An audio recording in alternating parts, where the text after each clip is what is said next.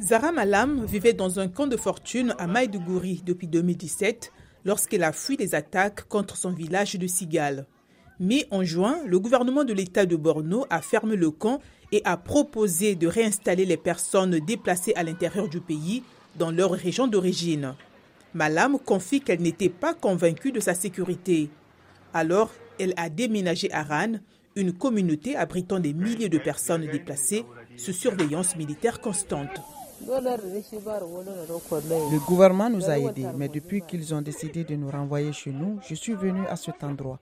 Même s'il n'y avait pas de menace à la sécurité, je n'ai personne à retrouver. Tous mes proches sont morts.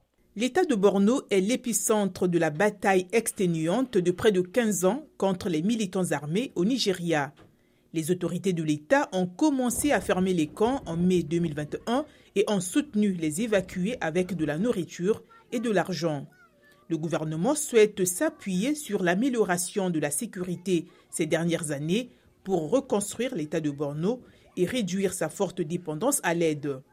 Mais le groupe de défense des droits humains, Human Rights Watch, estime qu'environ 200 000 personnes déplacées pourraient être affectées négativement et souhaite que le gouvernement d'Abuja examine les conséquences de ses actions. Agneti Ewang est chercheuse à Human Rights Watch. Nous sommes également très inquiets que cette action puisse aller au-delà de Maïdougouri et mettre en danger de nombreuses autres personnes déplacées à travers l'État qui a subi l'impact dévastateur du conflit Boko Haram. Seuls 15% des déplacés internes étaient disposés à déménager du fait de l'amélioration de la sécurité, indique une enquête de l'Organisation internationale pour les migrations. L'enquête montre également que près de 50% des évacués sont retournés dans leur village d'origine parce qu'ils n'avaient pas d'autre choix. Mathias Schmalé est le coordinateur résident et humanitaire de l'ONU.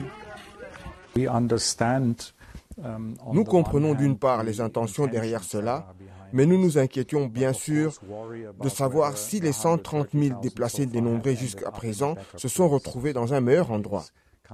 Ce type de mouvements de personnes doivent être volontaires, dignes et basés sur des choix éclairés. De nombreuses organisations humanitaires ont interrompu les distributions de nourriture et d'argent après que le gouvernement a annoncé la fermeture des camps. Des groupes d'aide à Borno, comme Action contre la faim, soutiennent qu'ils voient déjà de graves problèmes de malnutrition.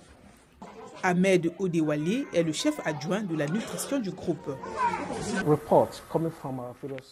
Les rapports provenant de nos différents supports dans les formations sanitaires ont montré une augmentation constante du nombre de cas, même si nous ne sommes pas en période de soudure.